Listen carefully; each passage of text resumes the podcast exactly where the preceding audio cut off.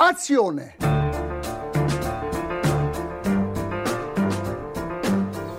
Euh, J'aurais un petit mot à dire sur ce film, mais pas maintenant. Il n'y a vraiment pas de quoi à rire. hein. C'est vraiment un lavé ce film. Vous voyez, c'est très bouleversif. Vous ne trouvez pas ce film formidable? Moi, si. J'ai eu tellement pitié du malheureux monde. Madame, je n'écrirai rien sur ce film, c'est une merde. Un très beau film, euh, on n'est rien à foutre, mais c'est un très beau film. On vit une époque formidable, Michel. Absolument. Tous les jours, on en a plein les yeux. C'est là. Bonjour, bonsoir à toutes et à tous. Vous écoutez le comptoir du cinéma, votre émission d'actualité cinématographique uniquement sur Transistor. Et aujourd'hui, pour notre première émission en studio, on parle des feuilles mortes avec vos critiques Lucie, Nathan et Léopold. Bonjour à tous les trois. Bonjour. Bonjour. Bienvenue donc pour ce nouvel épisode du comptoir du cinéma qui prend petit à petit forme. Et à ce propos, avant de commencer, je voulais remercier euh, vivement euh, tous bah, les auditeurs et les auditrices euh, qui nous ont fait de nombreux retours positifs pour la critique d'Anatomie d'une chute. C'est vraiment important et encourageant pour nous et on va, on va tâcher de, continuer comme ça. Puis d'ailleurs, voilà, sans plus attendre, penchons-nous sur Les Feuilles Mortes, présent à Cannes en mai, comme Anatomie d'une chute, et comme lui également, récipiendaire d'un prix, et non des moindres, le prix du jury. Film court, 81 minutes, Les, Feuilles Mortes signe le retour au cinéma d'un réalisateur qui avait pourtant annoncé prendre sa retraite après son dernier film, De l'autre côté de l'espoir, en 2017, euh, Aki Kaurismäki. Le réalisateur finlandais retrouve dans Les Feuilles Mortes les thèmes de ses films euh, des années 90 sur la classe ouvrière de son pays. Et euh, bon, bah, je lis partout que ce film complète sa trilogie du prolétariat des années 90, mais je vous avouerai ne pas l'avoir vu. Donc je, le dis, comme ça ce sera fait. Mais d'ailleurs, je ne l'ai pas vu pas plus qu'aucun film de, de Kaurismäki, d'ailleurs, ce qui ne m'a pas empêché d'apprécier vivement euh, Les Feuilles Mortes, que je résumerai comme une histoire simple, presque un conte en fait, de la rencontre inopinée entre deux personnages, Hansa, qui est joué par Alma Poisti, et euh, Holapa, qui est joué par euh, Jussi Vatanen. Euh, donc ils se rencontrent dans un bar un soir de karaoké, et peu de temps après ils se recroisent. Un amour euh, compliqué naît au milieu de leur galère quotidienne. Pour eux deux, un travail payé une misère et euh, aucune stabilité professionnelle à l'horizon. Pour elle, des factures à régler et un porte-monnaie vide. Pour lui, une dépendance euh, dramatique euh, à, l'alcool. Le tout, eh bien, euh, su- sur un fond d'immense solitude et de guerre en Ukraine, sans cesse rappelé par les informations à la radio. Arrière-plan angoissant qui semble définitivement clore tout échappatoire et tout espoir. Et pourtant, en dépit de ce résumé, euh, c'est l'un des plus beaux films que j'ai vu cette année, à titre personnel en tout cas. C'est touchant, émouvant, euh, poétique. euh, Même si j'aime pas du tout employer ce mot pour parler de cinéma, c'est poétique et d'une simplicité vraie. Bref, j'aime beaucoup. J'espère que vous aussi. on va commencer par Baba Léopold à côté de moi. Oui, moi j'avais jamais vu de film non plus d'Aki Kaurismäki, hein, c'est ça le nom, le nom du réalisateur. J'ai trouvé que c'était un bel objet plastique, enfin voilà, une belle comédie romantique sur deux solitudes qui s'ignorent, euh, qui semblent se découvrir. Mais j'ai trouvé ça un peu long. Pourtant c'est un film assez court, c'est assez paradoxal. J'ai trouvé que c'était un peu long, que c'était un... Oui, ça m'a laissé un peu froid. Je, voilà, je sais pas si c'est un sentiment qui est partagé, mais j'ai trouvé que c'était une, une belle histoire d'amour, qui avait un beau traitement, euh, des, des péripéties. Après, il y a le regard aussi peut-être euh, qui est le nôtre, puisque c'est un film euh, finlandais, donc on a forcément un regard un petit peu aussi. Oui, on pourra revenir d'ailleurs sur ça. Mm. Euh, Nathan Bah écoutez, moi j'aimerais quand même commencer par un petit disclaimer à l'attention des, des auditeurs, parce que tu as employé le terme comédie romantique, et effectivement, c'est un film qui est classé comédie romantique euh, sur euh, Wikipédia, Allociné, tout ça. Et quand même, enfin, faut pas s'y s'y méprendre, c'est pas coup de Notting Hill, c'est plus euh, coup de blues à Helsinki, et il Ah faut quand même euh, pas, voilà, faut pas s'y tromper. C'est. Ouais, non, moi je rejoins plutôt Léopold sur le fait que je trouve que c'est tout ce qu'il y a de plus nordique, donc c'est assez froid euh, Mm. dans la mise en scène, les couleurs, le jeu, je pense que c'est aussi euh, le but.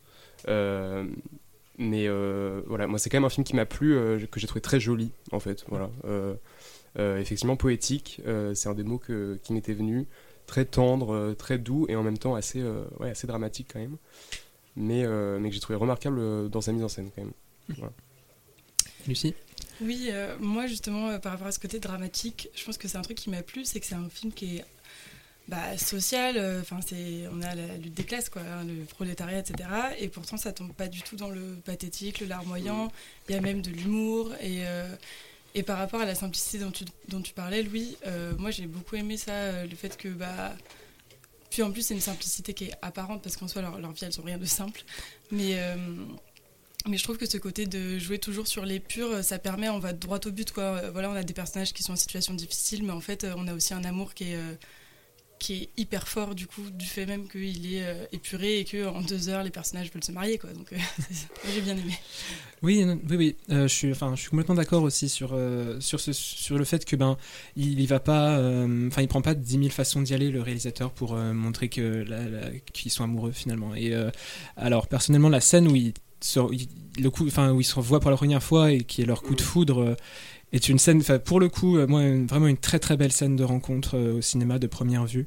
Euh, L'idée de, de personnes qui se rencontrent sur fond d'un karaoké de Schubert euh, dans une boîte à Helsinki est déjà assez est déjà assez très beau, mais c'est vraiment, c'est-à-dire que ça- cette scène, elle catalyse plusieurs choses qui, a- qui sont assez intéressantes dans le film.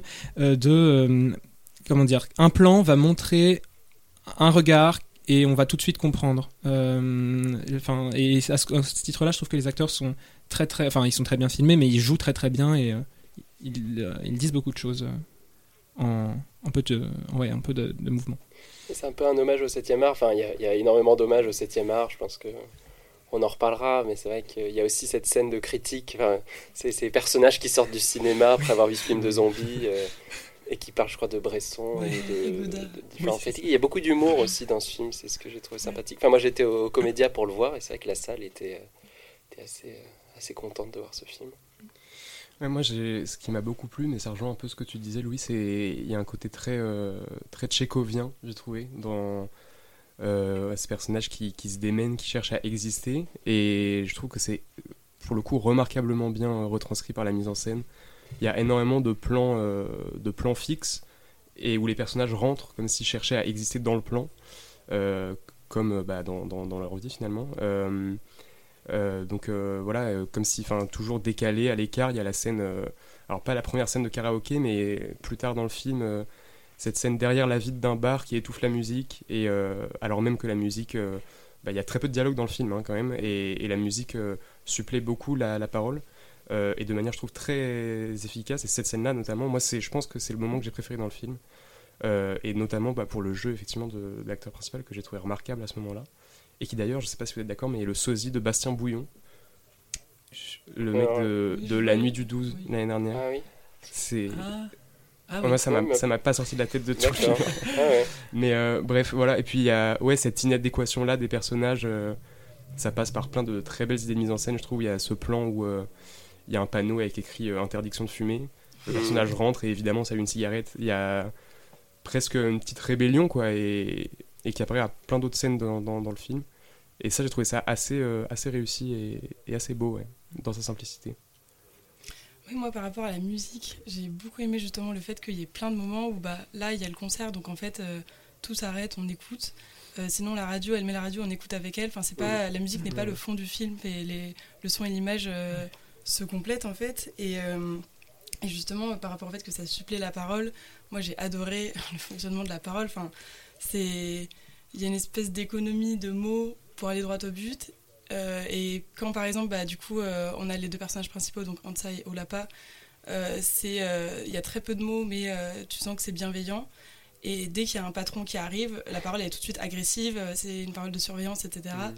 Et et il y a même un, y avait un état de la parole, donc quand lui il est dans le coma et qu'elle commence à lui lire le journal, Ah oui. on se dit bon là vraiment, on Oui. est là pour parler, euh, vraiment juste pour parler, pour faire un fond sonore, mais.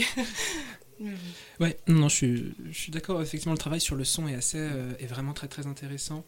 Et, euh, notamment, bah, pour revenir sur ce que tu disais par rapport à la radio, euh, quand elle allume, c'est toujours pour des informations de la guerre en Ukraine. Et il y a quasi, a aucune réaction quasiment, sauf à un moment, elle dit juste maudite guerre, de façon quasiment assez stéréotypée. Et en fait, euh, on a. Enfin, je trouve très intéressante la réflexion que, mène en fait le réalisateur quand il fait ça.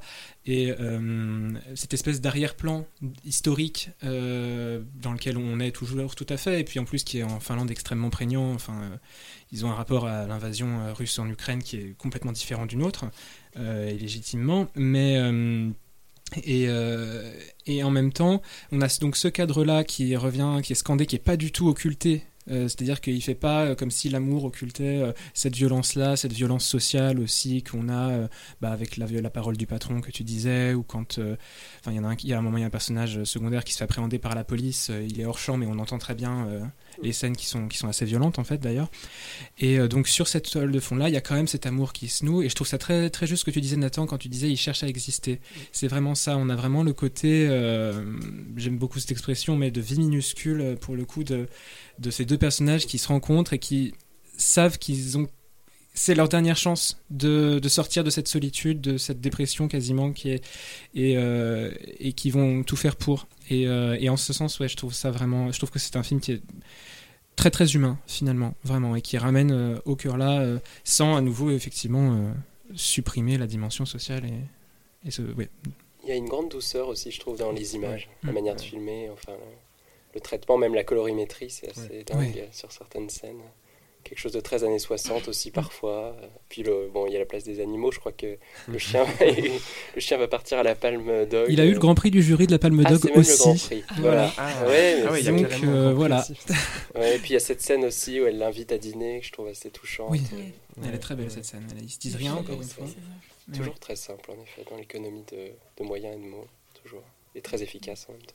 Ouais, il y a un jeu sur les couleurs qui est hyper intéressant et il y a énormément de- d'effets miroirs avec le bleu et le rouge que j'ai pas toujours euh, réussi à interpréter, hein, ça pour Mm. le coup je, je le dis humblement, mais qui en tout cas, euh, enfin que j'ai remarqué qui est ne serait-ce que visuellement et plastiquement, tu parlais d'objets plastiques tout à l'heure, Mm. et sur ce plan-là je trouve que enfin c'est l'aspect du film que j'ai préféré, quoi. j'ai trouvé que c'était un, un très, un très beau film euh, du point de vue de la mise en scène. La fin est super jolie je trouve. Oui. Oui, c'est Ah ouais. Ouais, Enfin, bah ça, ouais. ça ressemble beaucoup. à- Ouais, il y a une super jolie fin. et- Bah oui, oui, absolument. Et euh, et il y a.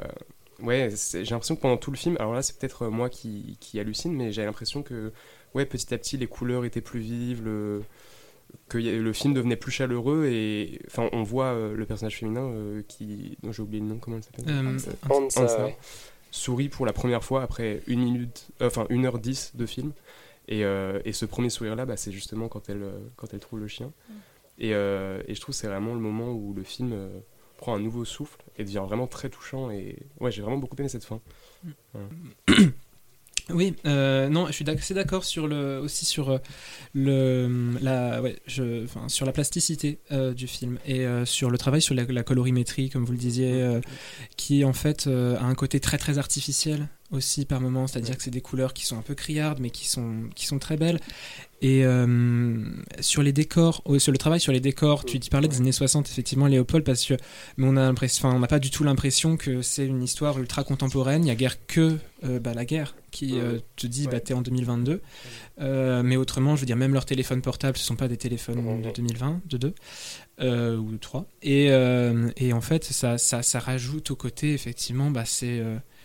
Oui, c'est un conte en fait, vraiment pour moi. C'est un, voilà, c'est un petit objet très court, assez. Enfin les, décors font vraiment décor pour le coup, alors que tu sens que ce sont vraiment des, des lieux d'Helsinki. Je veux dire, c'est un vrai bar, c'est une vraie usine. euh, mais ils font vraiment décor et, euh, et, euh, et ils sont utilisés comme tels, je dirais, comme le cadre où va avoir lieu la, la scène. Et euh, la progression des couleurs est très intéressante. J'avais pas effectivement noté ça, mais euh, du, du froid du magasin où elle travaille au tout Mhm. début, euh, de la, enfin, du froid de la euh, grande distribution, réfrigération et tout, on arrive progressivement à ces couleurs, à cette palette de couleurs très chaude. Et le plan final est effectivement euh, très très beau. ouais. Ouais, et bah, ce que tu disais sur le cadre, euh, je trouve qu'il y a effectivement euh, il y a un truc que j'ai trouvé hyper, euh, encore une fois en termes de mise en scène, enfin, et de constitution du cadre très euh, subtil et en même temps très intelligent. C'est qu'il y a énormément euh, de, plans, euh, de plans larges, de paysages où on essaie de montrer la nature. Et en fait, à chaque fois, il y a une machine, quoi. Enfin, il y a toujours euh, un bout d'usine euh, dans un coin du, cadre, quoi. Et ouais, enfin, l'aliénation en fait euh, est toujours, euh, toujours là, quoi même quand euh, la caméra essaie de filmer euh, des paysages euh, euh, naturels. Et je trouve ça hyper, euh, hyper intelligent. quoi. Bah, Il y a effectivement plusieurs références à Chaplin aussi, je pense. euh, Il y a... Enfin, moi j'ai eu du mal à pas penser au, au temps moderne dans ces moments-là, enfin dans toutes les scènes euh, d'usine. Euh, ouais, je trouve ça. Il y a vraiment même des plans qui ressemblent à des tableaux de Hopper. Enfin, je trouve ça hyper, euh, hyper beau. Ouais, c'est vrai que Enfin, deux choses par rapport enfin, à ce que tu dis. C'est vrai que c'est vraiment un film politique, quand même, Mm. aussi. Ouais, Mm. euh, qui n'occulte. Enfin, voilà, on ne dit rien du tout de, de, de toute cette violence-là. Et on comprend que ça rejoigne cette fameuse trilogie du prolétariat, que donc j'ai envie de voir maintenant. Et, euh, et en même temps, sur le côté esthétique, oui, il y a vraiment des plans qui sont juste composés pour être euh, des tableaux, par exemple. Tu parles d'Hopper, mais il y a aussi un peu de peinture danoise, je trouve. Et, euh, et, euh, et puis certains plans qui, à nouveau, enfin, pour revenir un peu sur ce que je disais au tout, tout début, euh, mais de hum, certains plans qui vont être, euh, qui vont tout dire en très très peu. Il y a un plan, un moment euh, où elle a, enfin, il a perdu son numéro et, et donc il revient devant le cinéma se où ils se sont séparés la dernière, enfin pour la dernière fois en espérant la retrouver. Elle, elle n'arrive pas et, et elle arrive en fait quand, enfin trois secondes après qu'il soit parti et elle se rend compte qu'il est venu juste parce qu'il y a un plan, il y a plein de cigarettes écrasées sur Elle le s'en rend sol. compte qu'il est venu Moi je pense que oui. Oui, je Ouais, Ah bon Mm. Ah, moi j'avais compris l'inverse. hein. Qu'elle se rendait pas compte et qu'il se manquait justement. euh. Ah non, parce qu'elle s'arrête, elle regarde les cigarettes Ouais, ouais. et après elle revient et Mm. Ah, elle a pas l'air surprise de le voir. euh, ah ouais. Elle l'attendait.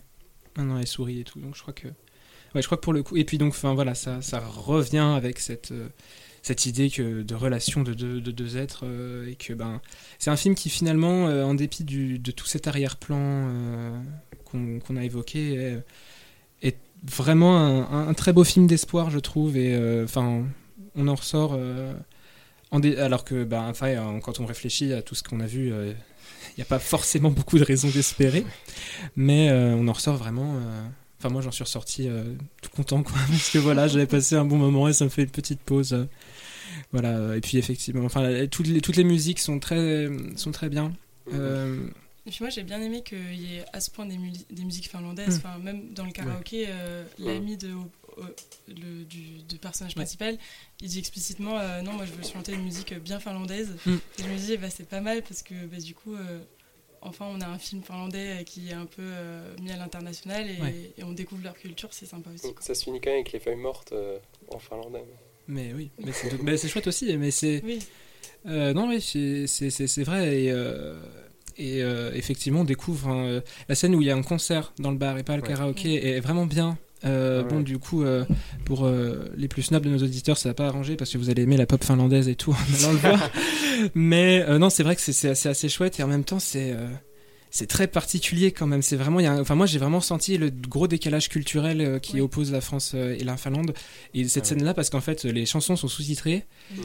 et, euh, elle- et la, la chanson en question, euh, un peu pop et tout, euh, ça dit, enfin ça parle du café qui a moisi dans la cafetière, euh, du fait que euh, même quand je serai dans le cimetière, euh, je Ouais, serai entre quatre murs. Ouais. Et euh, c'est et c'est le tout sur un ton euh, ouais pop gay quoi. Donc euh, c'est vraiment oui mais il y avait vraiment ce côté là en tout cas de, de dépaysement à regarder ce film euh, aussi. Mm. Et euh, moi, pour rebondir juste sur ce que tu disais tout à l'heure, quand euh, donc par rapport aux personnages qui cherchent à exister et euh, qui veulent sortir de la dépression, euh, du coup à ce moment-là, moi le moment du coma où euh, donc il y a un peu un remake de La Belle au bois dormant euh, où elle l'embrasse et il se réveille, euh, j'ai trouvé ça super parce que c'est comme en fait c'est comme les feuilles mortes. Enfin, y a, je trouve qu'il y a un peu le motif du, de la demi-vie euh, qui est décliné parce que du coup bah, on, a les, on a les feuilles mortes mais on avait aussi les zombies Mm. et là, on a le coma, et en fait, c'est toujours un état où tu sais pas bien s'ils sont vivants. Et là, lui, il décide de Ok, euh, bon, ma vie c'est dur, mais euh, depuis qu'il y a ça, bah, vas-y, euh, je reviens, et l'histoire continue, et le film s'arrête pas là. Et ça, j'ai bien aimé. Oui, c'est vrai. Et le ce plan final va aussi un peu dans ce sens-là, euh, dire que ben euh, ils avancent dans le dans le dans le dans le couchant, enfin vers le Ouais, couchant du ouais. soleil, et euh, et lui il est euh, il est claudiquant, enfin il a il a des béquilles, euh, il a un- il marche à cloche-pied et tout, mais il avance. Et euh, c'est bien aussi, euh, enfin que enfin ce film le film passe vraiment ce message-là de, enfin il laisse il pose la question est-ce qu'on se laisse fa- fa- face à cette société-là est-ce qu'on se laisse aller de façon pessimiste, ben, comme avec l'alcool, comme le font des personnages en arrière-plan et comme l'a fait euh, le personnage masculin pendant, pendant une partie du film Ou bien est-ce qu'on décide d'avancer malgré tout et, euh, et je suis heureux que. je reviens là-dessus, hein, mais je suis heureux que le réalisateur ait fait ce choix de. Enfin, d'un- minimum d'optimisme, euh, Ouais. au moins à deux, quoi.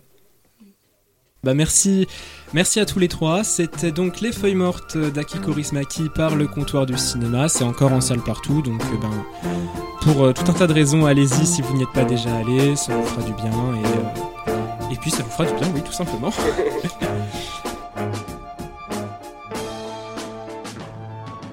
Et avant de conclure l'émission, vos critiques vous donneront leurs conseils. Et on commence avec Lucie. Moi je conseille d'aller écouter les épisodes Female Gaze et Male Gaze de, euh, qui est, euh, du podcast Les couilles sur la table de Victor Suaillon, du coup qui a invité euh, Iris Bray qui est une autrice euh, critique et enseignante sur le cinéma et qui a écrit notamment donc Le regard féminin, une révolution à l'écran. Et en fait, c'est super parce qu'elle décrypte ce qui fait le male gaze, en quoi il est prédominant au cinéma aujourd'hui, et bah, euh, participe à per- faire perdurer une vision euh, complètement réifiante et réductrice euh, des femmes. Et donc, euh, ça- c'est intéressant pour avoir des bases sur tout ça et prendre conscience de la force des images euh, dans la façon dont on perçoit le monde et les individus. Donc euh, voilà, je conseille. Merci Lucie. Nathan? Alors moi je voulais parler d'un... Enfin en fait euh, je voulais faire un petit clin d'œil au fait que voilà c'est la première euh, émission du coup euh, en studio. Donc euh, je voulais parler de critique. Et du coup je voulais bah, conseiller un livre qui a un nom, enfin un titre interminable. C'est Chaque fois qu'un innocent a l'idée de monter un chef-d'œuvre, le cœur des cafards entre en transe. Le titre est chelou. Mais euh, c'est en fait c'est un recueil de critiques de Michel Audiard qu'il a écrite dans des revues entre... euh, enfin, dans les années 40-50, donc euh, au tout début de, de sa, de sa carrière. et, et donc on retrouve son ton euh, caustique, euh, il y a des critiques acerbes, très drôles parfois. Il y a donc son regard qui est forcément très singulier sur plein de films euh, de, de, l'époque, que ce soit des films très célèbres, donc euh, il y a l'avis euh, notamment de, bah, de Audiard sur des films comme, comme Citizen Kane, il, confie son admiration pour Fritz Lang, etc. Et à l'inverse, parfois il sac complètement des films qu'on a bah, plus oubliés, et c'est assez marrant à lire. Il y a certaines, enfin, certains articles où il répond aussi à des courriers de lecteurs tout. Enfin, c'est vraiment très drôle. Et, euh, et c'est intéressant, je trouve, de voir ce regard d'un bah, mec aussi important dans, dans le cinéma euh, par la suite euh, sur des films de, de, de son époque qu'on a parfois laissé tomber dans l'oubli. Peut-être à juste titre. En tout cas, voilà, bah, il l'explique. Et euh, voilà, donc c'est mon conseil. Super, merci beaucoup. Tu, ra- tu rappelles les éditions met- alors c'est euh, aux éditions Joseph K. Euh. c'est, euh, c'est- et c'est euh, ouais, une édition établie par Franck Lomo. Bon, bref, en tout cas, le, je pense que si vous cherchez le titre, il n'y a pas, à mon avis, 45 bouquins qui s'appellent euh, comme ça. Oui. ça marche, merci beaucoup. Et Léopold? Moi, c'est un peu gratuit. Enfin, quoique non, j'aimerais bien recommander les films d'Agnès Varda, parce que j'aime beaucoup cette cinéaste. Euh, donc, peut-être bon, Cléo de 5 à 7, euh, Visage Village. Ou euh, un que j'aime beaucoup, c'est Jaco de Nantes. Euh, je ne sais pas si vous l'avez vu, voilà, c'est sur Jacques Demy, qui était donc son mari. Euh, c'est un film magnifique, qui est à la fois sur l'enfance, sur le cinéma, où elle aussi, entre plans en noir et blanc et plans en couleur, et où elle raconte donc l'enfance de, l'enfance de son mari, de Jacques Demy, à Nantes. Et en même temps, elle montre aussi les parallèles qu'il y a avec son œuvre. Euh, Il y a des extraits de peau d'âne, euh, des demoiselles de Rochefort, enfin. Voilà, c'est très beau. Et donc, on peut le revoir en ce moment sur Mubi, sur Netflix ou à la Cinémathèque française, puisqu'il y aura donc une rétrospective qui ouvre le long. le, alors, il y aura une rétrospective qui ouvre euh, le 11 octobre euh, 2023 et donc Oui, jusqu'au bientôt. 28 janvier 2024. Je sais pas si c'est bien, mais ça a l'air pas mal et ça s'appelle donc euh, Viva Varda. Et mon deuxième conseil pour la route, c'est le passeport Kino. Donc euh, c'est un passeport des festivals de cinéma de la métropole de Lyon. Euh, donc il y a 16 festivals de cinéma, vous avez 16 places et c'est seulement à 11 euros pour les étudiants. Donc euh, voilà, c'est sur euh, www.kinopassport.com et je crois qu'il reste encore quelques jours pour commander votre passeport et, le recevoir à temps pour le Festival Lumière. Super, merci, merci Léopold. Et mon conseil à moi, c'est une chaîne YouTube que vous connaissez peut-être déjà, c'est la chaîne Calmos, qui est spécialisée dans le cinéma. Vous les avez peut-être croisés pour leur série de vidéos rigolo, qui analysent des comédies françaises. Euh, le concept est simple, prendre une comédie plus ou moins connue, par exemple La Cité de la Peur de Les Nuls ou euh, Le Derrière de Valérie Lemercier, qui est connu. Choisir un thème par lequel l'aborder. Pour La Cité de la Peur, euh, le basculement de la comédie française du cinéma vers la télé. Et pour le derrière, euh, la représentation de l'homosexualité dans les comédies françaises. Et commenter donc cette comédie en rapport avec d'autres films, français ou non, euh, en rapport avec des réflexions de critiques ou de philosophes des médias. Le tout sans jamais le moindre snobisme. C'est une vulgarisation claire qui donne vraiment envie de voir des films et, ça, fait, ça fait franchement plaisir. Je vous en parle de cette chaîne parce que la dernière vidéo de Rigolo vient de sortir et c'est suffisamment rare pour être noté maintenant. Elles sont presque annuelles. Elle est consacrée aux visiteurs et elle voit pourquoi c'est un film qui ne, vieillit pas. Mais Hugo, Alexandre et David Honora, qui sont donc les deux personnes qui tiennent la chaîne, ne se limitent plus qu'à ce format et euh, enfin, on essaie de se limiter à ce format et expérimente d'autres vidéos, euh, toujours en lien avec le cinéma. Donc il s'agisse d'analyser AI de Spielberg avec une IA ou encore de faire une théorie sur les aliens au cinéma. C'est toujours intéressant, on découvre des trucs complètement inattendus. Petit coup de cœur, et j'arrête de parler, pour la série Le Lien, qui parvient à relier deux films en passant par six autres. C'est toujours tiré par les cheveux, c'est toujours un petit accessoire qui renvoie à un plan. euh, Enfin, c'est pas, du, pas du tout justifié, c'est vraiment gratuit, mais c'est toujours drôle. Et la dernière en date relie Superman à Shining en passant par les portes de la gloire avec Benoît Poulvorde. Voilà, j'espère que ça vous aura intrigué pour aller voir. Merci à tous les trois, Lucie, Nathan et, et Léopold, pour ce nouveau numéro du comptoir du cinéma. Merci aux auditeurs, aux auditrices. On se retrouve très prochainement pour une nouvelle émission sur transistor.fr. D'ici là, portez-vous bien et si le cœur vous en dit de rejoindre, bah, n'hésitez pas. Bonne soirée ou bonne journée à toutes et à tous et à bientôt.